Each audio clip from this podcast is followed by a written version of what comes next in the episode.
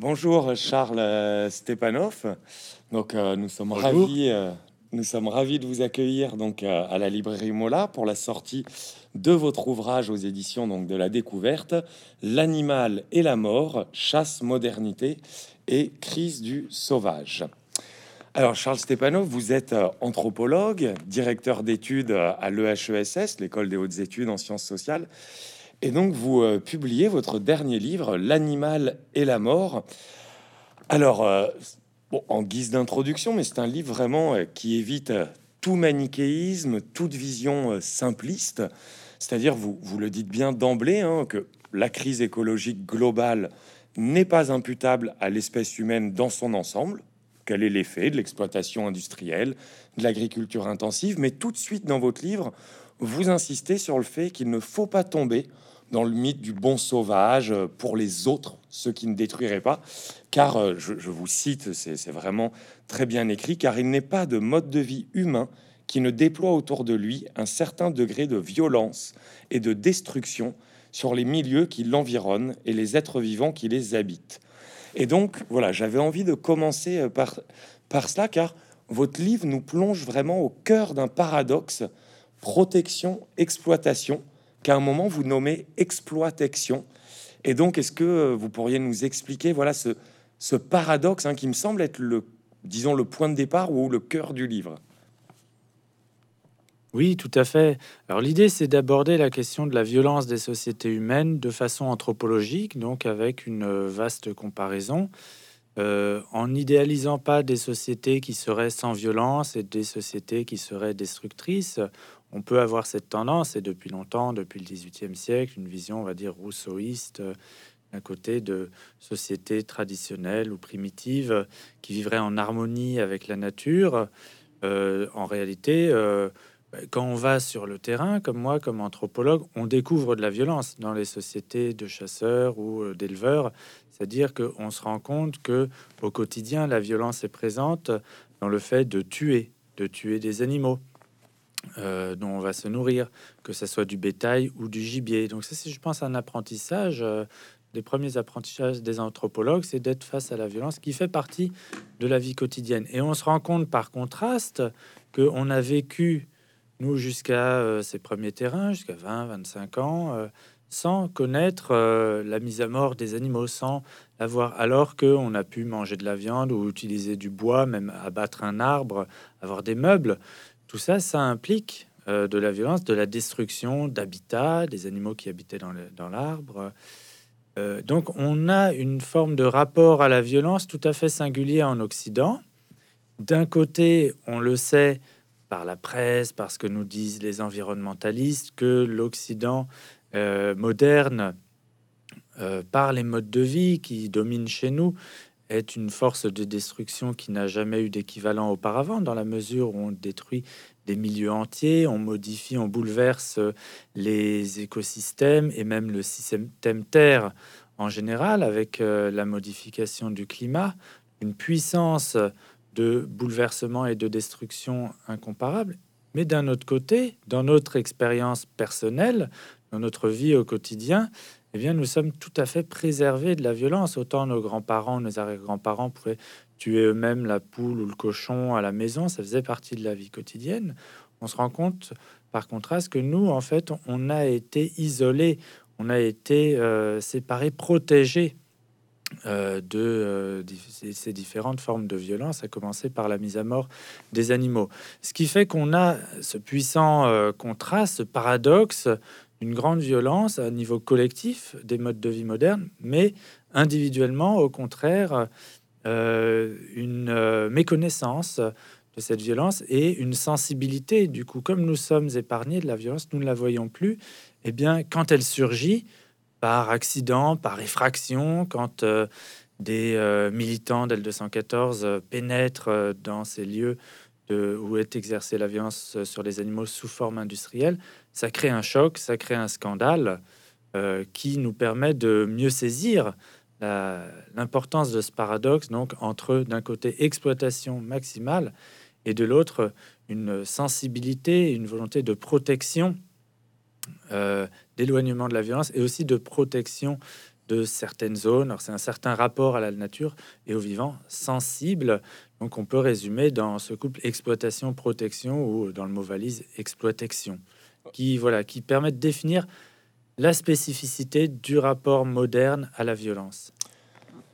Et oui, et, et alors justement, vous, vous insistez bien là-dessus, hein, entre, je trouve, et on le retrouve tout au long du livre, entre ce que l'on ne voit pas et ce qu'il y a en fait derrière. Et donc, voilà, comme vous le dites, l'omniprésence en fait d'une forme de violence, de la mort, euh, d'où d'ailleurs bah, le sous-titre, hein, euh, enfin le titre, l'animal et la mort.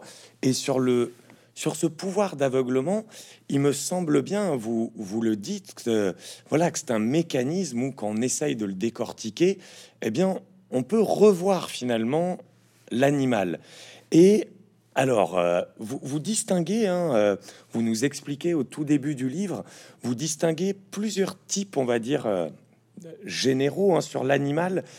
J'aimerais que vous reveniez peut-être là-dessus, ça me semble vraiment au cœur du livre, l'animal matière, l'animal enfant, et finalement, j'ai l'impression au cœur du livre, ce que vous nommez l'animal gibier. Finalement, c'est voilà, ces trois éléments, en fait, je trouve que c'est vraiment votre façon de lever le voile sur cet aveuglement euh, de la violence. Et j'ai l'impression, voilà, c'est ça, ça, peut être une bonne entrée pour nous expliquer vraiment, euh, voilà, l'objet, avant de rentrer hein, dans le détail, euh, l'objet du livre, avec cette distinction sur les sur l'animal. Oui, tout à fait. C'est-à-dire ces deux grands paradigmes propres à l'Occident. D'un côté, l'exploitation productiviste et de l'autre côté, la protection. On les voit incarnés avec évidence dans euh, nos différents traitements de l'animal domestique. À savoir, euh, d'un côté, je l'évoquais, euh, l'exploitation industrielle dans des élevages hors sol, ce système économique qui finalement n'est plus de l'élevage, qui est de la production animale, sont les termes même employés par les théoriciens de ce, modèle zootechnique. Eh bien, dans ce contexte-là, dans les ouvrages de ces théoriciens, l'animal est une matière première on calcule, euh, c'est le cas en France ou aussi bien en URSS. Je me suis intéressé, étant spécialiste de, la Sibérie, la façon dont ce modèle euh, est mis en place. On s'intéresse à la quantité de euh, kilos de viande qu'on peut produire par heure de travail humain. Donc c'est un minerai. Et l'animal est traité comme une matière et évidemment, ça crée des, conditions de vie qui peuvent être choquantes quand elles apparaissent pour le grand public. Ça, c'est l'animal matière. D'un autre côté, on a un traitement complètement opposé qui est celui euh, des animaux de compagnie, également des animaux domestiques. Ce sont les, chiens et les chats principalement, euh, de plus en plus présents numériquement dans les foyers, euh, qu'il s'agisse des États-Unis ou de l'Europe occidentale. C'est un domaine économique extrêmement important. dans ce contexte-là, l'animal n'est plus une ressource, au contraire, tous les usages fonctionnels euh, de ces animaux euh, paraissent choquants. L'animal, au contraire, il est un support de dépense. Euh, le but n'est pas de faire du profit sur le dos de l'animal, mais au contraire, là, de dépenser en le nourrissant, en lui offrant bah, des soins vétérinaires, mais également psychologiques. Il y a des comportementalistes, éventuellement des vêtements, et puis le cimetière à la fin de la vie, des fêtes d'anniversaire, tout ça est, connu, ne cesse de se développer ça, c'est l'animal enfant parce que euh, j'appelle ça animal enfant. Ce qui est frappant, c'est que l'animal, par rapport à d'autres usages des chiens et des chats, il perd son autonomie. Euh, ce sont des prédateurs, les chiens et les chats. Ils n'ont plus accès à un mode de relation avec d'autres espèces dans lesquelles ils peuvent exercer leurs compétences, euh, leurs capacités sensorielles par la chasse. ils sont confinés de plus en plus dans des habitations humaines ils sont en état de dépendance absolue par rapport à l'humain et ils sont castrés. Il y a une injonction de plus en plus forte pour la castration euh, des chiens et des chats qui fait qu'ils n'ont finalement jamais accès à la maturité sexuelle. Donc animal euh, matière, animal enfant, et euh, c'est un constat que beaucoup de chercheurs ont fait. Moi, ce qui m'a intéressé, c'est de voir est-ce qu'il n'y a pas une complémentarité, une solidarité sous-jacente entre ces deux euh, paradigmes de l'animal domestique. Est-ce qu'on est dans une pure incohérence? Non, en réalité, euh, ne serait-ce que d'un point de vue économique, si on a pu enfermer les chats et les chiens nos appartements, en faire des animaux enfants, c'est parce qu'on a pu euh, les séparer de l'activité de prédation et donc euh, les rendre dépendants de nous entièrement pour l'approvisionnement en viande et donc les nourrir d'une viande qui est devenue bon marché. Et ce qui a rendu possible, ce qui était impensable euh, avant-guerre, disons, de nourrir des chiens et des chats de viande de bœuf quotidiennement, c'est que bah, d'un autre côté, il y a eu l'avènement du bœuf comme animal matière et donc de de l'élevage intensif et euh, du système des productions animales. Donc nous nourrissons nos animaux enfants du sang et de la chair de nos animaux matières. Donc c'est totalement complémentaire. Oui, oui, c'est voilà, cette articulation, je trouve, est vraiment, euh, comme vous dites, euh, voilà, on voit cette complémentarité où on retrouve ce couple protection, exploitation.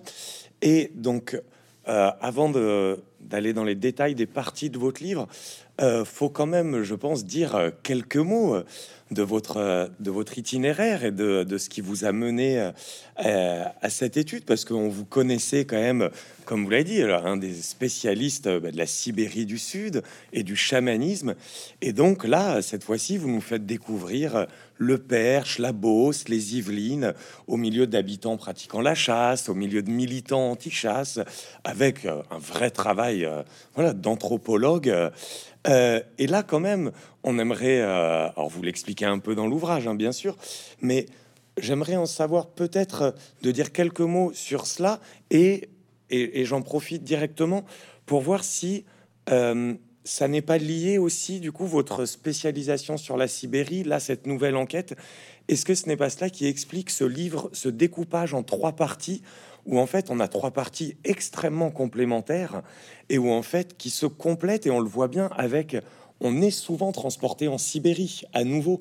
Et donc voilà, je me demandais si euh, cette euh, voilà ce, ce dépaysement finalement, euh, alors qui pour beaucoup de lecteurs pense sera plus un retour euh, au local, mais pour vous, j'imagine que la Beauce a dû presque vous dépayser davantage que euh, la Sibérie que vous connaissez mieux. Et si voilà, ça, ça explique un petit peu, voilà, ce découpage où votre livre alterne vraiment des observations au ras du sol et puis des généralités dans le temps comme dans l'espace. voilà, s'il y avait un lien entre voilà, cet itinéraire de recherche et le livre que vous proposez avec ce découpage en trois parties. Oui, tout à fait. Bon, moi, j'ai commencé mes recherches euh, en anthropologue de la Sibérie, en essayant de comprendre le rapport euh, aux animaux, aux paysages, euh, chez des gens qui pratiquent le chamanisme et qui sont chasseurs, éleveurs, nomades dans la taïga et dans la steppe. Et alors, c'est un peu par hasard que j'étais amené à me lancer dans une ethnographie du proche, euh, j'ai eu des problèmes de santé. Euh, les, voyages en Sibérie étaient compliqués à organiser, donc j'ai dû annuler des missions euh, qui étaient prévues de longue date, ce qui m'a contraint à chercher d'autres terrains. Et donc, j'ai décidé de me lancer dans une ethnographie du proche, hein, de regarder ce qui se passe autour de nous, mais avec un regard affûté par l'expérience de terrain. ce qu'on apprend dans l'ethnologie, c'est à s'étonner des choses qui euh, paraissent ordinaires. Alors c'est plus facile quand on va sur un terrain lointain, de, chez un peuple dont on connaît ni la langue ni les idées. On a ce regard éloigné, comme dit Lévi-Strauss, qui nous aide à mettre en relief des choses qui paraîtraient banales pour les gens qui les vivent. Et donc c'est par toujours l'aller-retour. Euh, il faut pas rester trop longtemps sur le terrain, sur un terrain sibérien ou africain ou amazonien, parce que petit à petit, on va devenir soi-même un autochtone. Et dans ce cas-là, on perd le regard éloigné on a besoin de cette, mise à distance, de ces allers-retours en permanence. Et le pari de l'anthropologie, c'est de parvenir à, comme disait Lévi-Strauss, encore lui, éclairer le proche par le lointain et le lointain par le proche. Et c'est ça qui m'a animé dans cette enquête, euh, d'utiliser la méthodologie, les outils d'analyse conceptuelle euh, que j'ai mis au point euh, en lisant la littérature et en rencontrant des chasseurs et des éleveurs en Sibérie pour aller voilà, poser euh, des questions avec un regard euh, sibérien presque à des gens qui habitent dans la Beauce et dans le Perche. Eh bien, euh, voilà, ce pari-là, ensuite, je le prolonge dans le livre, comme vous dites, tout à fait, dans sa construction, avec d'abord de l'ethnographie, de la description de ces terrains en Beauce et dans le Perche et dans les Yvelines, et puis des allers-retours avec ce que j'ai observé en Sibérie et ce que d'autres auteurs ont rapporté donc un déplacement géographique, mais aussi un déplacement historique. Donc, puisque l'histoire nous permet de mieux comprendre les liens entre le monde sibérien et le monde européen. Oui, c'est vraiment l'une, je trouve, un des grandes réussites de votre livre, d'avoir su, euh, voilà, croiser et habilement, en plus, sans, même que ça se voit, euh, où voilà, on passe de la Beauce à la Sibérie, on passe de des débats actuels sur les loups euh, à la chasse à l'époque néolithique. Donc voilà, c'est vraiment, c'est vraiment un, un, très beau livre. Et donc rentrons dans le vif, on va dire, du sujet. Donc avec cette première partie sur les guerres du sauvage. alors là, et c'est là où on voit euh, sûrement ça tient voilà euh, justement au côté anthropologique vraiment de votre travail. Vous commencez directement par expliquer au lecteur que les extinctions, voilà ce que nous sommes tous en train de vivre, mais que les extinctions ne se manifestent pas sous forme de statistiques pour beaucoup de gens. Et donc vous posez la question que signifie habiter un monde qui se vide? Alors là, bon, et là, on a plein d'enquêtes orales, plein de témoignages, mais j'ai envie de vous poser la question, pas, pas pour résumer non plus, mais alors oui, que signifie concrètement, avec tous ces gens que vous avez euh, interrogés, qu'est-ce que ça signifie pour eux habiter un monde qui se vide au quotidien? Oui, exactement. C'était de se dire, euh, on est informé par des statistiques alarmistes euh, dans les journaux, à la télévision, très régulièrement. Euh, et le défi, c'est est-ce qu'on peut faire une enquête de sciences sociales là-dessus? Est-ce que c'est quelque chose qui est vécu par les gens ou ça demeure des statistiques? Donc, je suis allé bah, chez des gens qui, par leur activité, euh, soit d'éleveurs, soit de chasseurs, sont en contact avec les écosystèmes ruraux au quotidien et donc sont en position de faire des observations euh, et ont assez de recul aussi pour voir les choses changer. C'est quelque chose d'important de, se rendre compte que euh, dans ce que, montrent différents auteurs, euh, en espèce d'amnésie euh, environnementale, on s'habitue très très vite à la disparition des choses, à la dégradation des environnements. C'est intéressant de trouver des gens qui, au contraire, ont gardé la mémoire de ce que c'était avant, qui sont des observateurs, qui sont des, des naturalistes sans avoir le diplôme, etc., sans avoir les compétences, sans faire des comptages, mais qui sentent, qui voient, parce que ça fait partie de leur mode de vie. Ça fait partie de l'agriculteur, par exemple, euh, au cours de euh, ses travaux euh, dans les champs, il passe en tracteur, il va vérifier telle ou telle chose, il va porter du foin au génisse. Bon, ben, il observe, il voit des perdrix ici, une famille, des faisans, il voit un petit chevreuil, des passereaux. Et donc, c'est ces personnes-là qui ont eu des choses à me raconter vraiment intéressantes, déjà émotionnelles, parce que beaucoup en sont très affectés. Ça faisait partie pour eux du plaisir de ce qu'ils appellent vivre dans la nature, d'avoir ce choix d'une activité dure, d'être euh, éleveur aujourd'hui. Euh, ça n'a aucun intérêt économique, c'est quasiment de l'esclavage, ou d'être bûcheron, une activité très, très physique et dangereuse. Ce qui leur plaît, c'est cette fréquentation quotidienne, ces liens euh, relationnels simples avec euh, des, petites espèces qui sont adaptées au, monde rural, qui sont euh, des passereaux, euh, qui sont le, chardonneret élégant, par exemple, le bouvreuil, qui deviennent de plus en plus rares. Certains qui ont complètement disparu.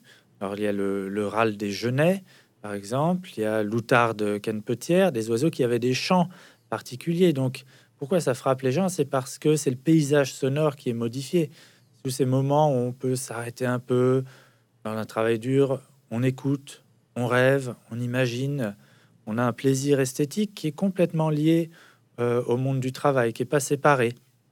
C'est tout un univers comme ça où on n'a pas une séparation entre le moment de contemplation, du loisir, des vacances, et puis euh, le moment du travail, et qui est lié à un tissu de relations avec ces petits animaux, donc qui se qui s'effiloche en fait avec leur disparition progressive.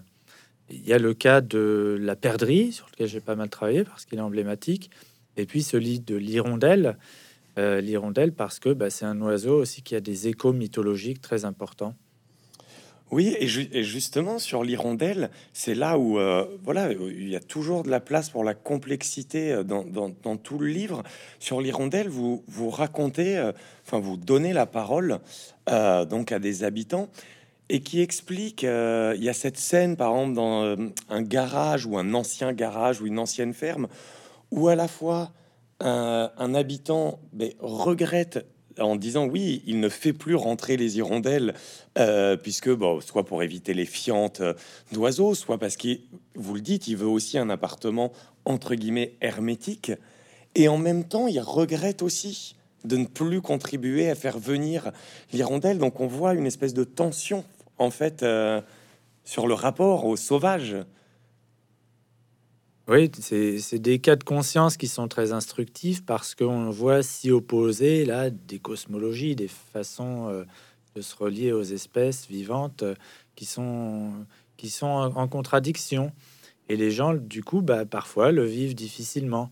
En l'occurrence, bah, on voit tout à fait un heurt entre une vision récente de l'habitation qui est euh, protégée, hermétique, on va garder la chaleur, on va mieux isoler, et puis on va éviter les saletés. les hirondelles, ça fait des crottes, on aime bien les voir passer, etc., mais ça va salir.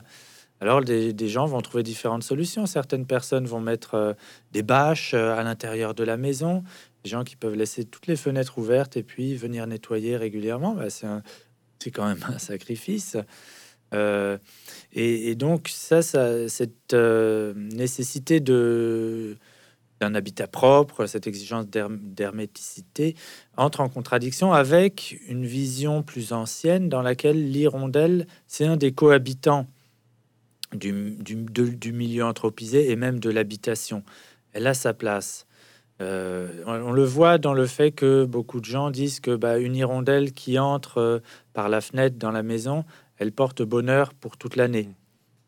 Ou bien le fait que l'hirondelle construise son nid sur la maison, sous la toiture, et que euh, les couples d'hirondelles vont revenir chaque année. C'est un signe euh, de bénédiction, de chance, de bonheur. Donc on n'est pas juste là dans euh, une contemplation d'un joli oiseau, on est dans quelque chose de beaucoup plus profond qui a rapport avec le spirituel, avec l'invisible, avec la place de l'homme dans ses relations avec euh, le monde sauvage et le monde domestique. Et si on fouille dans les mythologies rurales anciennes euh, de la région du Perche, euh, mais ça s'étend à travers toute l'Eurasie, l'hirondelle, c'est un oiseau qui a ce statut particulier un peu partout, qu'on doit épargner. On n'a pas le droit de détruire un nid d'hirondelle, sinon il y aura de grands malheurs qui vont venir. Il y aura des incendies. Pourquoi? Parce que c'est l'hirondelle dans les mythologies qui a apporté le feu aux humains. Et ça, c'est capital. Évidemment, les gens, il n'y a pas que les archéologues qui s'intéressent sur l'origine de la civilisation. Dans toutes les sociétés, on s'y intéresse. Eh bien, dans ces traditions orales anciennes, c'est pas les hommes qui inventent le feu. On n'est pas dans une vision comme ça prométhéenne euh, de l'homme conquérant. Non, c'est un cadeau. Le feu, c'est un cadeau et ça apporte le feu, ça apporte la cuisine, porte le fait de cuire les aliments. Donc c'est la civilisation même qui a pour origine un cadeau, un sacrifice de l'hirondelle, puisque euh, en apportant le feu, elle s'est un peu brûlée. C'est pour ça que l'hirondelle rustique euh, a le cou qui est rouge et elle a perdu quelques ailes au milieu de la queue. Et c'est pour ça qu'elle forme un V. Voilà, vous connaissez maintenant l'origine de la morphologie euh, de l'hirondelle. Alors, ce qui est très frappant, c'est que ça, on le racontait il n'y a pas encore si longtemps, il y a quelques décennies dans les provinces euh, en France, mais aussi en Ukraine, mais aussi dans l'Altaï.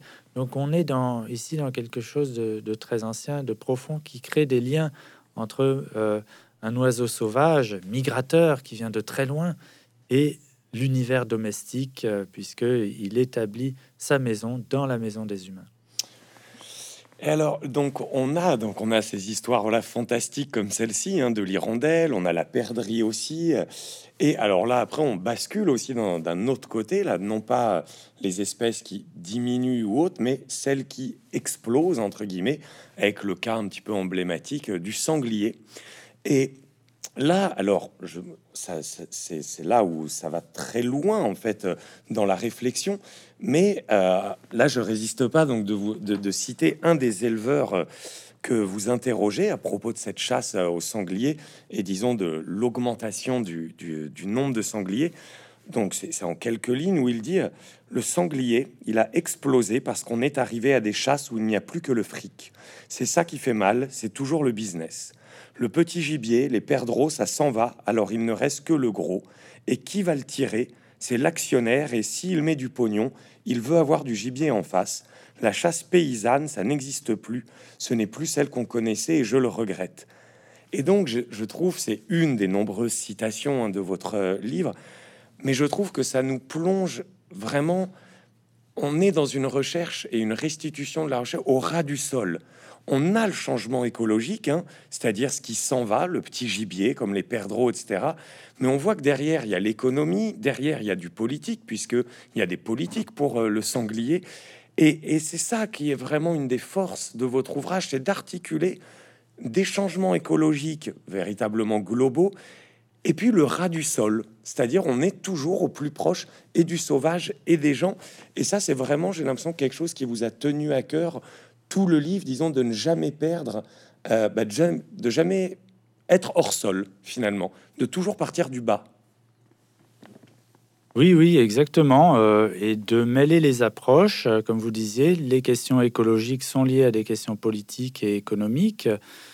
C'est de pas étudier la nature comme un univers isolé, mais de comprendre comment bah, elle est construite par les habitants. Donc, effectivement, premièrement, essayer de comprendre comment les habitants eux-mêmes perçoivent les choses, avoir un regard de l'intérieur sur les systèmes écologiques des habitants qui les ont construits, qui les voient évoluer et qui analysent évidemment les choses. Donc, euh, restituer cette parole euh, des habitants. Ici, c'est un éleveur euh, dans le bocage qui, a des vaches, qui est aussi chasseur, mais de façon complexe. C'est-à-dire, il est chasseur et il critique. Et plusieurs personnes m'ont dit ça. Moi, je suis chasseur et anti-chasse. Ça paraît bizarre, hein Qu'est-ce que vous en pensez? Bah oui, c'est parce que certaines pratiques elles font partie de son mode de vie, d'une certaine éthique euh, transmise de génération en génération. Et puis il y a des pratiques qui sont désapprouvées par les gens, euh, par les habitants, parce que bah, elles rompent des équilibres, euh, elles créent de la domination, elles ne respectent pas le travail des agriculteurs eux-mêmes, qui est la prolifération du sanglier, par exemple, bah, comme l'explique l'éleveur dans le passage que vous citiez. c'est le résultat pas simplement d'évolution naturelle, évidemment, euh, de ces populations. Ça a été une volonté politique euh, pendant longtemps parce que c'est des choix qui nous concernent tous, hein, qui concernent vraiment euh, l'écologie de la, société française, mais aussi la façon dont on se nourrit. C'est qu'après la Deuxième Guerre mondiale, on a fait le choix de d'une alimentation bon marché. Les pouvoirs publics font ce choix, donc une intensification de l'agriculture par l'agrochimie, on sait quel va être le coût. Il y a un avantage, c'est que bah, on peut se nourrir en abondance. Le coût, c'est qu'on va détruire euh, rapidement. On le voit dès les années 30 et de plus en plus dans les années 50. On détruit une petite faune adaptée euh, à l'agriculture paysanne. Euh, donc il y aura plus de petits gibiers pour les pour les petits chasseurs. Les... c'était très important. La chasse des milieux populaires, c'était le loisir des ouvriers, des paysans, et c'est pour ça que la chasse était soutenue par le Parti communiste français. Alors comment on va faire?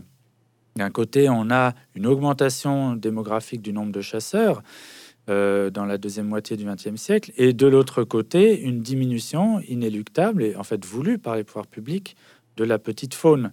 Eh bien, le choix, ça a été de remplacer cette petite faune par les sangliers dans les pratiques parce que euh, les sangliers, eux, s'adaptent beaucoup mieux, sont beaucoup moins fragiles, plus opportunistes, beaucoup moins euh, exposés à l'agriculture chimique parce qu'ils ont une, euh, alimentation très diversifiée et puis ils sont inféodés à des massifs forestiers qui sont en croissance. Donc il y a eu une, volonté de réorienter euh, les milieux populaires ruraux de la chasse euh, du petit gibier vers la chasse du gros gibier et ça a impliqué des massifs forestiers qui se sont ouverts à euh, des, systèmes alors d'actionnariat. Bon, c'est un, peu technique, mais l'idée c'est que si vous avez une grosse forêt, vous voulez la rentabiliser, vous allez faire venir des chasseurs qui vont payer à la journée ou à l'année. Euh, en échange, il faut qu'il y ait du gibier à abattre, du sanglier en grande quantité. Donc c'est ce qui explique cet éleveur en disant ils mettent du pognon, et ben ils veulent en échange du sanglier. Et ben, pour qu'il y ait du sanglier, il faut le nourrir, il faut les protéger, et donc pour beaucoup de gens, ça crée quelque chose de tout à fait étrange. Ça crée ces figures bizarres, des cochons gliés, des êtres hybrides qui sont entre le sauvage et le domestique, qui sont à la fois nourris, protégés, euh, contrôlés, comptabilisés, et donc quasiment euh, comme du bétail, euh, comme des animaux domestiques. et en même temps qu'on va, auquel on va s'affronter au moment de la chasse, euh, comme face à un animal sauvage. Typiquement le genre d'hybridité, de bizarrerie que produit notre rapport moderne à l'environnement. C'est ça, je, rebondis sur l'hybridité, hein, c'est vraiment, non seulement vous nous la dévoilez, vous la montrez, et puis vous montrez qu'en fait, il y a, en donnant la voix à tous ces habitants, eh bien que ça n'est pas ce qu'on croit en fait généralement. Vous remettez en cause finalement beaucoup de nos préjugés, on va dire, euh, sur euh, les chasseurs, etc. Euh, vous avez le très beau chapitre Manger ce qu'on tue, tuer ce qu'on mange, où finalement on voit, sans avoir besoin de le prouver, en fait on voit tout simplement au quotidien ben, des habitants qui en fait chassent, mais dont le temps est surtout occupé par l'entretien de leur potager, qui les occupe encore davantage que la chasse. Donc voilà, on, a nos préjugés un petit peu, euh, euh, on va dire de manière très salvatrice, mis, à mal. Et puis, il y a des fois où là, on, peut être encore plus surpris.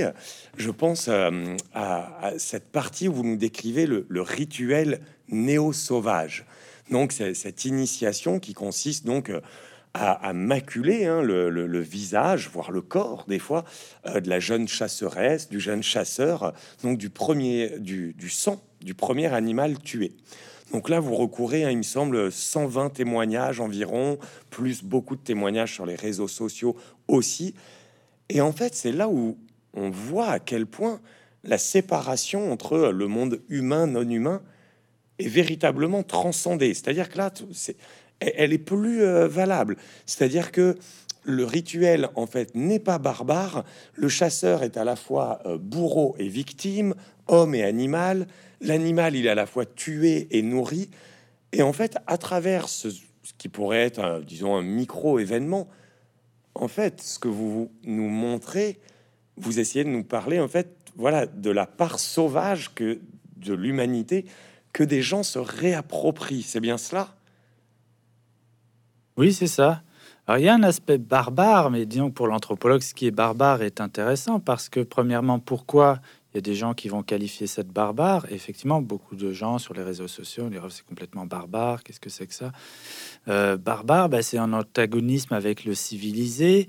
Et qu'est-ce qui, sur quoi se joue cet antagonisme? Souvent dans l'histoire depuis l'Antiquité, les barbares, ça va être des gens qui sont pas complètement humains, euh, chez lesquels la frontière entre l'humain et le non-humain n'est pas aussi clairement établie que chez les civilisés. Et effectivement, ce genre de rituel d'initiation, euh, avec une maculation euh, dans le sang du premier animal tué, c'est quelque chose de frappant, d'assez sidérant, d'inattendu, parce que ça remet tout à fait en cause la frontière entre l'homme et l'animal, mais aussi entre, c'est quelque chose de très fort, d'émotionnel, de très étrange, entre l'être qui a tué et l'être qui est tué. Alors comment ça se, ça se fait concrètement? Il y a des tas de variantes selon les régions. Euh, c'est beaucoup présent plutôt dans l'est de la France et c'est lié au monde euh, germanique, à l'Europe de l'Est. Et puis ça se répand à travers la France vers l'ouest et vers le midi. Euh, il y a du sang de l'animal qui est étalé sur le visage. Quelquefois, c'est la tête même du sanglier ou du cerf qui est posée sur la tête du chasseur. Quelquefois, ça cape c'est-à-dire la peau du dos, euh, avec parfois même des imitations de cris d'animaux, un côté carnavalesque, humoristique euh, là-dedans, de, la dérision et en même temps de la gravité. Et puis, comme euh, souvent, un, rituel d'initiation, de passage, hein, un aspect bizutage, une humiliation du récipiendaire qui peut être trimballé à travers les rues du village qui est souillé, qui est quelquefois frappé à coups de bâton. Ça, ça se fait en Europe de l'Est, en Roumanie ou en Allemagne. Il s'allonge à côté de l'animal comme s'il était lui-même, euh, il, vivait la souffrance de l'animal, comme s'il était mis à côté de lui, identifié. Il y a un rapport d'identification extrêmement fort et qui évidemment évoque énormément de choses pour l'anthropologue, puisque euh, le premier meurtre d'un animal ou d'un humain, dans beaucoup de sociétés autochtones, c'est le moment d'un rite de passage très important dans lequel il va y avoir une identification entre le tueur, le chasseur, et l'être qui a été tué. Euh, chez les San du Kalahari, par exemple, le jeune chasseur est, comme possédé par l'animal, l'antilope qu'il a tué, et va revêtir en quelque sorte son identité en l'imitant par des danses et, par des cris. Ça existe également en Sibérie, donc dans le fais différents parallèles entre ces pratiques qui, qui toutes ont pour euh, point commun finalement de nouer dans une scène rituelle, dans une cérémonie, la complexité de euh, cette relation du chasseur à sa proie, qui est à la fois de conquête, de victoire, mais également d'identification et d'empathie. Donc c'est toute cette euh, bizarrerie, cette complexité qui est très étrange à aborder, hein, qui est à laquelle l'esprit moderne est totalement rétif. Euh, et voilà, c'est ce genre de situation où, par contraste, on essaie de mieux comprendre la modernité. Pourquoi ça nous choque? Pourquoi on va qualifier ça de barbare? Parce que ça crée euh, de la porosité dans des catégories que nous aimerions hermétiques. Oui, et, je crois qu'on y reviendra euh, parce que votre troisième partie accorde vraiment euh, une grande importance justement à déconstruire tout ça et à bien nous expliquer cette porosité, comme vous dites. Mais avant cela, euh, euh, si, on passe, j'essaye euh, pour présenter un peu toute l'ampleur hein, de, votre livre. À la deuxième partie, hein, vous avez intitulée Souveraineté sans sauvage, donc là, des origines à nos jours. Alors, comme vous l'avez dit, hein, Charles Stepanov, vous êtes, vous, êtes anthropologue, et pour le coup, vous, voilà, vous, vous, avez osé, si j'ose dire, parce que on est content, en tout cas en tant que lecteur, de voir que vous l'avez fait, mais c'est quand même une chose rare euh, en anthropologie, vous avez une deuxième partie euh, qui est organisée bah, du néolithique à nos jours. Et donc là, on peut imaginer, euh, vous restez... Paléolithique. oui, oui, oui, c'est vrai que vous commencez au paléolithique. et vous allez encore plus loin. On, peut imaginer la somme de travail que ça a dû représenter, même si ça tient finalement en cours, si j'ose dire. Comment est-ce que, pourquoi est-ce que vous avez vraiment tenu euh, On sent hein, que vous y avez tenu, et ça apporte d'ailleurs une grande profondeur à toute cette ethnographie qui compose euh, une bonne partie de l'ouvrage. Pourquoi est-ce que ça a été quelque chose d'important pour vous justement de vous dire oui, c'est une ethnographie, une anthropologie, mais on a besoin de proposer aussi une lecture euh, historique, paléo. pourquoi est-ce que ça vous a semblé si nécessaire? Parce qu'on est en plein dedans, finalement, dans la préhistoire. Hein. On a l'impression d'être euh, des hommes historiques, mais euh, notre carcasse, comme disait André Leroy-Gourand, euh, elle date de l'âge du renne, de l'homme des mammouths. Notre, notre physicalité nous enracine dans les époques où l'espèce humaine a évolué, s'est formée, c'est-à-dire dans des temps pléistocènes où nous, étions cohabitants avec une euh, faune euh, dangereuse, euh, des prédateurs et des proies. C'est dans ces contextes-là que notre corps et notre cerveau, notre esprit se sont formés et ils ne sont pas spécialement adaptés à des univers complètement artificialisés dans lesquels nous vivons. Donc, c'est nécessaire de façon générale d'un point de vue anthropologique, mais aussi par la stratigraphie historique dans laquelle on se trouve projeté dès qu'on s'intéresse à des questions sur l'environnement sauvage en France, euh, même tout proche de Paris. On est face à une forêt domaniale, par exemple.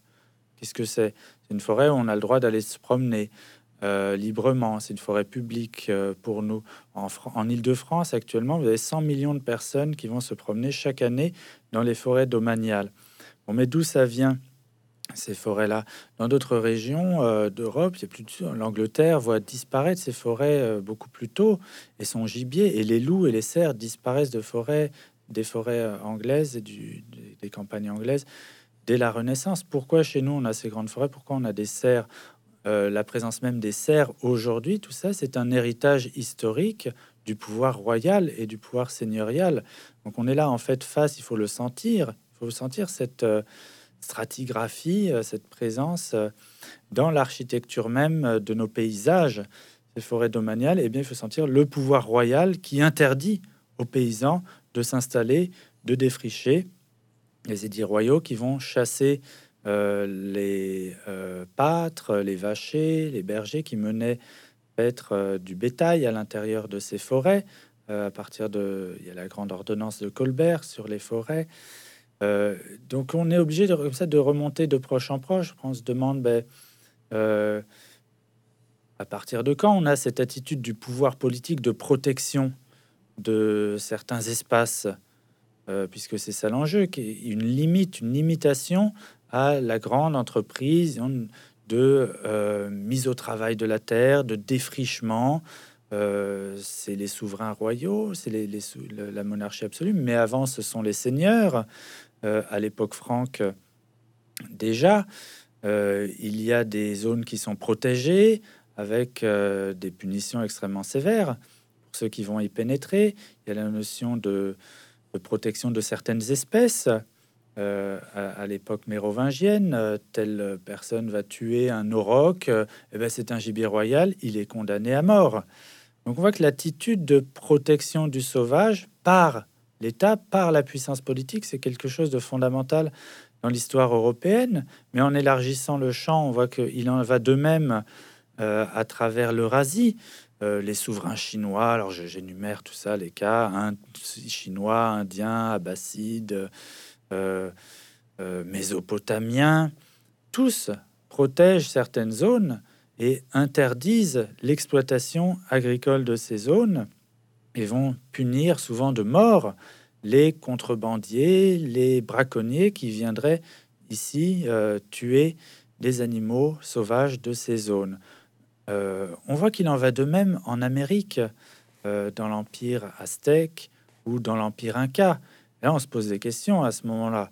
Euh, il y a manifestement un lien, quelque chose de particulier, une, une affinité particulière entre la protection de la faune sauvage et l'émergence de la puissance étatique euh, de façon euh, géographiquement extrêmement large et aussi temporellement, puisqu'on en voit des indices dans les États les plus anciens en Mésopotamie, avec une mise en scène du roi chasseur à l'époque sumérienne.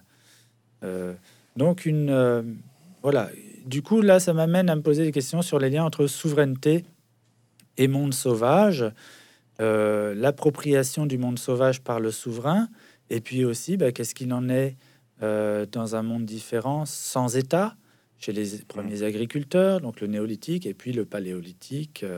Voilà, donc dans ma réflexion, ça a été nécessaire, indispensable par différents biais, euh, que ça soit euh, sur le plan anthropologique ou euh, par des questionnements historiques ou juridiques également. Une autre juridiction du monde sauvage, la protection du monde sauvage, elle est héritière des lois de 1844, 1789 et de l'ordonnance de Colbert au XVIIe siècle.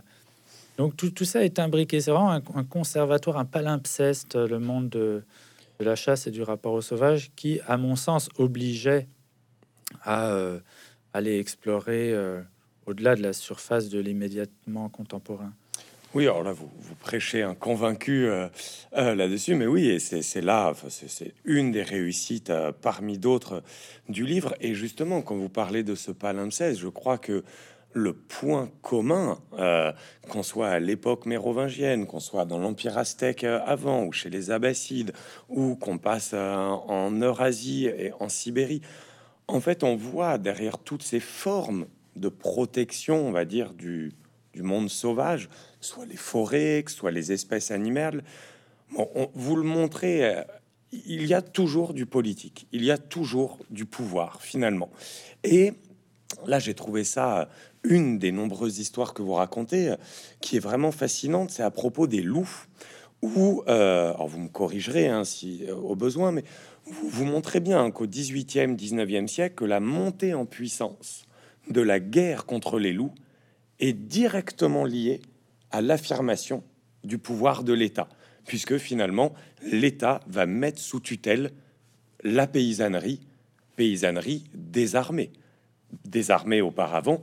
Donc, vous, vous nous le montrez, et je vais, voilà, de peut-être de nous dire deux mots de, cela, mais surtout de peut-être de nous expliquer également qu'est-ce que cette politisation, voilà, de, de la gestion du loup, et là où il fallait l'éliminer, mais qu'est-ce que cela nous apprend de la gestion actuelle du loup protégé maintenant par l'État en France, un même État qui 300 ans auparavant a à mener la guerre contre le loup? Oui, tout à fait. Alors, le loup, c'est euh, un ravageur, un prédateur, c'est un bandit, c'est un ennemi du point de vue de l'État, parce que eh il peut faire des déprédations dans les troupeaux, il peut tuer des sujets.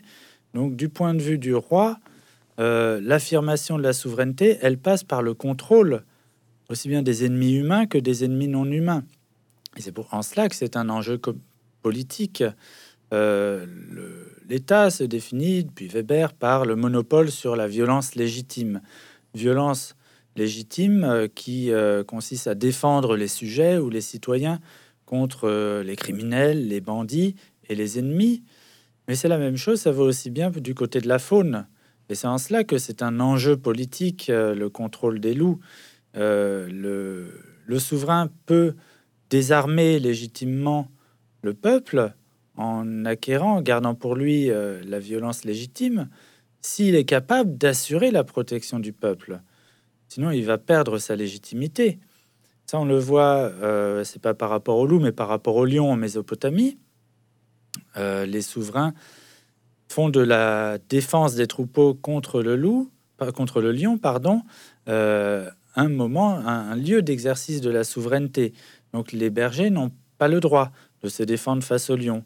Si vous avez un lion qui, arrive chez vous, qui euh, commence à se servir dans votre troupeau, eh ben, il va falloir euh, envoyer des émissaires à la cour pour que le roi vienne chasser votre lion. Vous n'avez pas le droit de vous défendre contre lui. Et on a un phénomène parallèle qui se produit euh, des siècles plus tard en France, quand les armes sont interdites progressivement, sortir du Moyen Âge, au roturier et la noblesse et le, le, souverain, le roi, se réserve euh, la lutte contre le loup. Alors c'était euh, le, grand dauphin au XVIIe siècle qui s'est spécialisé dans la lutte contre le loup. Donc c'est un moment où on va mettre en scène à, la fois euh, le caractère athlétique du corps du souverain, qui est différent du corps des gens ordinaires, et la protection du petit peuple par le souverain. C'est intéressant de voir que ce monopole du contrôle euh, du loup par l'État, ça reste toujours valable aujourd'hui en un, sens euh, différent, puisqu'il s'agit plus d'exterminer le loup, euh, mais de le protéger. Mais on a le, même principe, le fait que la, gestion de cet animal, du fait de sa puissance dans l'écosystème, du fait de son aspect carnassier, de la violence dont il est porteur, eh bien, il relève de la compétence, de la puissance étatique. Donc, c'est évidemment euh, pour les habitants, les locaux, c'est une forme de dépossession d'une certaine souveraineté, la légitime défense. C'est ce que revendiquaient les paysans dans les cahiers de doléances euh, au moment de la Révolution française. Le fait, pas forcément d'aller chasser pour s'amuser, mais au moins de pouvoir se défendre, de défendre les enfants qui sont mangés par des loups, ou de défendre son troupeau. Euh, attaqué par les, par les prédateurs. Et ce principe de légitime défense, c'est là que l'anthropologie est intéressante. Nous voyons que effectivement, il est euh, à la disposition de chacun, des éleveurs ou, des chasseurs, dans des sociétés où la souveraineté étatique soit n'existe pas, soit ne se euh, s'exprime pas nécessairement de, par le contrôle des prédateurs, ne, en fait, n'a pas atteint un tel degré chez les Mongols ou chez les peuples autochtones de Sibérie, les éleveurs peuvent voilà, eux-mêmes se défendre face aux loups. Et ça implique un rapport finalement beaucoup plus intéressant et beaucoup plus complexe. Euh, chez ces éleveurs-là, eh bien, le loup n'est pas forcément l'ennemi absolu. Ils vont se défendre contre lui face à certains loups particuliers qui ont une attitude de déprédation euh, infinie, qui, euh, qui vont tuer des animaux alors qu'ils ne peuvent pas tous les manger, mais des loups qui prennent de temps en temps euh, un animal malade, par exemple, et qui vont chasser des loups qui seraient beaucoup plus néfastes. Au contraire, eux, ils sont appréciés. Ils deviennent comme des partenaires. Et euh, dans les mythologies des éleveurs du, de rennes du Grand Nord, c'est même le loup qui a enseigné aux éleveurs l'élevage, parce que ce sont des loups qui accompagnent les grands troupeaux de rennes dans l'Arctique parce qu'ils les suivent. Les troupes sauvages ont toujours des loups qui les suivent et qui nettoient en fait, qui vont euh, ramasser les, carcasses ou supprimer les animaux malades. Ça évite euh, les épizooties. Donc il y a une forme d'alliance entre les loups et les cervidés qui est observée par les humains et euh, qui la considère comme un modèle de, l'élevage. C'est quelque chose de tout à fait paradoxal, d'étonnant d'un point de vue occidental, mais qu'on comprend mieux quand on voit que en fait c'est quelque chose de politique. Il y a une forme de souveraineté cosmopolitique qui est assumée par chacun, chaque famille dans ces sociétés d'éleveurs traditionnels de Sibérie, qui chez nous est déléguée. Ce qui fait qu'on va avoir une division du travail dans nos sociétés entre des gens qui subissent les attaques du loup et puis un État qui protège les habitants de ces attaques et qui induit une division du travail morale et euh, affective qui va, je crois, c'est ce désarmement des euh, habitants face au loup ordonné par euh, l'État qui a pour effet de rendre le, la présence du loup, les, gens se, trouvent trouvant désarmés doivent subir les attaques et c'est ça qui va transformer progressivement le loup en une figure du mal absolu euh, qu'on connaît dans, l'Occident moderne et qu'on ne connaît pas du tout, et qui est euh, beaucoup plus subtil en Asie du Nord. Et alors là encore, on, peut continuer. Donc là, l'histoire vous, a permis de raconter cela et vos propres observations. Et donc, comme on le disait, de l'anthropologie, de euh, l'histoire et alors là, par contre, sur la philosophie, et, vous m'arrêterez euh, si je me trompe, on sent qu'il y a des fois, alors ce ne sont pas des vrais reproches, mais on sent que vous reprochez à quelques moments aux philosophes le point de vue selon lequel, voilà, certains d'entre eux qui appellent à politiser l'écologie, alors que, comme vous le soulignez, pour les communautés locales, ça fait cinq millénaires que l'écologie est politique. Et c'est vrai qu'on a euh, beaucoup de philosophes aujourd'hui euh, qui appellent à politiser l'écologie, alors que finalement ça peut sembler paradoxal. Est-ce que, euh, voilà, entre l'anthropologie et la philosophie, est-ce que vous, vous, vous avez pas eu un besoin, ça serait maladroit de ma part, mais une démarcation quand même de votre approche comparée à cette philosophie qui parfois est justement un petit peu hors sol comparé à un livre comme le vôtre, justement. Oui. Peut-être mon interprétation n'est pas bonne, mais... Euh, la philosophie, c'est là d'où je viens, si on veut, et je vais vers l'archéologie. Euh, par ma formation, euh, j'ai une formation en philosophie, et puis je passé à l'anthropologie, et je collabore aujourd'hui, hein, pour répondre aussi à votre question précédente, de plus en plus maintenant, mes collaborateurs principaux, mes interlocuteurs, ce sont des archéologues préhistoriens en ce moment. J'ai beaucoup dialogué euh, avec euh, des, philosophes et je suis très reconnaissant envers Baptiste Morisot, par exemple. Euh, mon livre vraiment doit beaucoup aux discussions qu'on a pu avoir avec lui. mais je ressens ce besoin effectivement de complexifier les choses, notamment par l'histoire. Et c'est là que l'histoire nous rend plus modestes, je crois, quand nous essayons de proposer des modes de relation différents de ce qui domine. On se rend compte que bah, c'est ceux qui dominent sont très très récents, sont ceux de la modernité même, sont pas forcément aussi anciens qu'on imagine. Euh, ceux qu'on propose pour les remplacer, euh, au contraire, eux peuvent être tout à fait anciens et euh, avoir un enracinement dans des formes de domination politique. Donc oui, ça me paraît nécessaire de comprendre quel est le soubassement des positions philosophiques en termes de mode de vie, en termes de façon d'habiter la Terre. Donc euh, c'est ça, je pense, oui, qui, m'amène à, voir parfois euh, un point de vue un peu critique, euh, si une position est effectivement trop hors sol. En l'occurrence, c'est en tout cas poser cette question de quel point de vue, quel est le mode de vie à partir duquel vous parlez, et effectivement politiser l'écologie. Finalement, dès le moment où naît la politique, dès le moment où naît la souveraineté politique, eh bien, il y a une volonté euh, d'appropriation de certaines zones, il y a un discours sur l'environnement, il y a une volonté d'organiser euh, les écosystèmes et notamment de préserver certains lieux, certaines zones sauvages et des espèces sauvages, les préserver des habitants. Oui, alors, euh, puisque bon, le temps euh, commence à nous être euh, un peu compté, on, pourrait continuer, je pense, à discuter des heures durant, mais je vais continuer juste sur les habitants, justement, dont vous parlez, et pour voilà, pour juste donner un petit aperçu, donc dans votre troisième partie du livre, donc après une ethnographie dans les campagnes françaises, ensuite de l'histoire où là vraiment on voyage dans le temps et dans beaucoup d'espaces euh, dans le monde. On a la Sibérie qui est aussi toujours un petit peu en, arrière-plan et qui revient davantage, même encore dans la troisième partie, sur les éthiques et contre-éthiques de la, de la prédation. Alors là, c'est vraiment une partie, euh, bon, vous l'aurez deviné, moi j'ai beaucoup aimé votre ouvrage, mais cette troisième partie est vraiment euh, là est, vraiment une montée en généralité, je, trouve remarquable en généralité et en complexité. Euh, on a des très beaux euh, chapitres, notamment les larmes du cerf, où là encore, euh, c'est difficile de résister à citer l'un de vos enquêtés, un ancien commerçant qui raconte quand tes chiens t'attrapent un chevreuil et qu'il se met à pleurer comme un bébé, celui qui dit que ça ne lui fait rien, soit il n'a pas de cœur, soit il n'a pas d'âme. C'est impressionnant, je te jure, ça te retourne.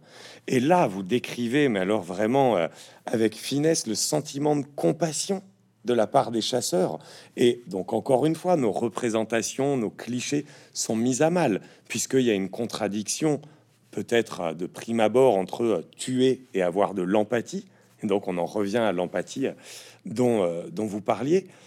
Et ça sera ma dernière, euh, question, c'est que cette contradiction, bon, vous, revenez dessus, vous l'expliquez, mais on va quand même pas gâcher tout euh, le suspense au lecteur, mais vous allez pour l'expliquer, vous allez jusqu'au sentiment anti-chasse pour finalement nous mettre devant.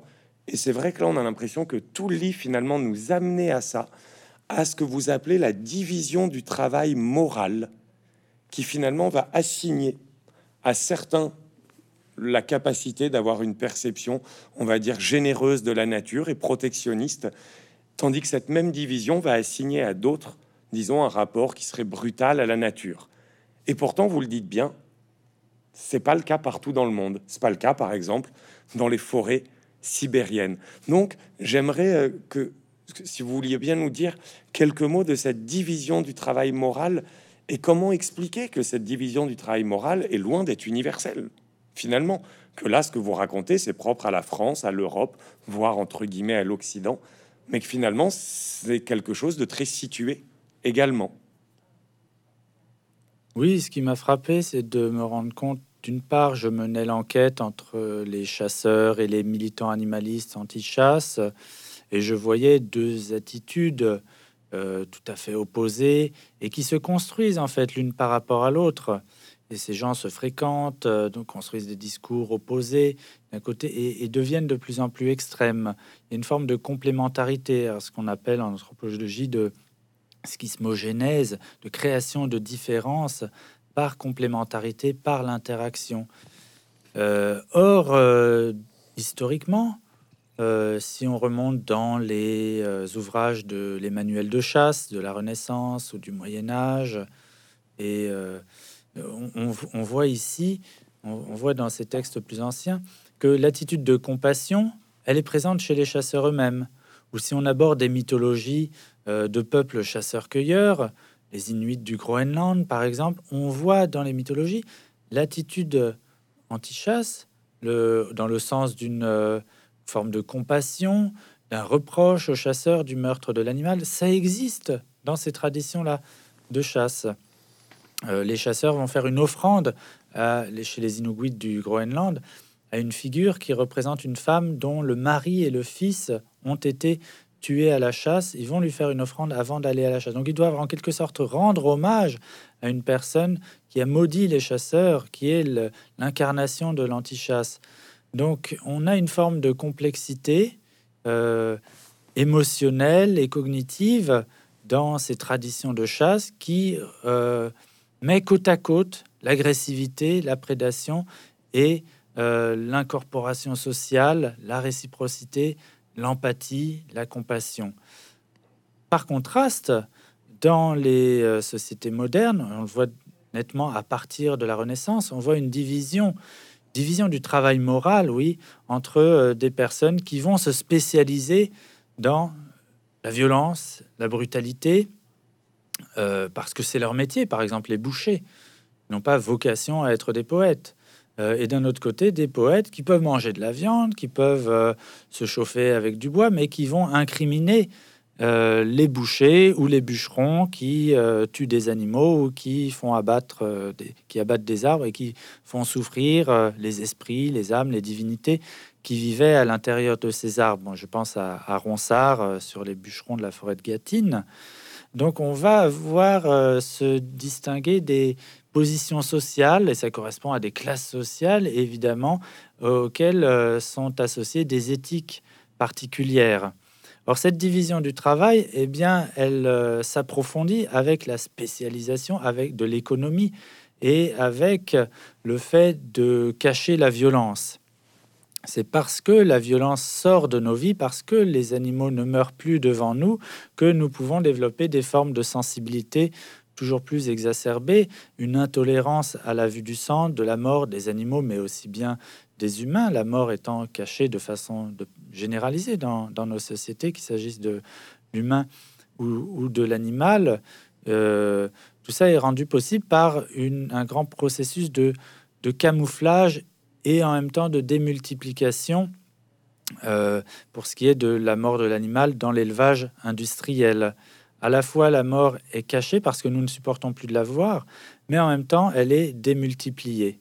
Donc cette forme de division euh, du travail moral, euh, elle, euh, à la fois, elle nous rend la violence insupportable et en même temps, elle la démultiplie. Donc là, on touche du doigt quelque chose qui est une forme de contradiction extrêmement forte qu'on évoquait hein, au tout début euh, de notre entretien, et donc dont j'essaye de comprendre ici les rouages à la fois moraux, sociologiques hein, et historiques, euh, en remontant un peu dans le passé sur euh, la, le camouflage, les étapes successives du camouflage de la mort des animaux dans les villes.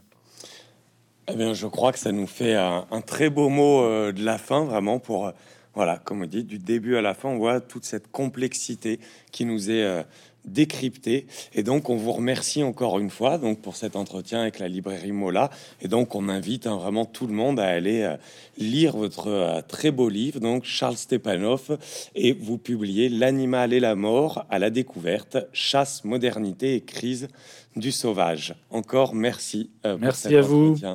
Merci. Merci beaucoup.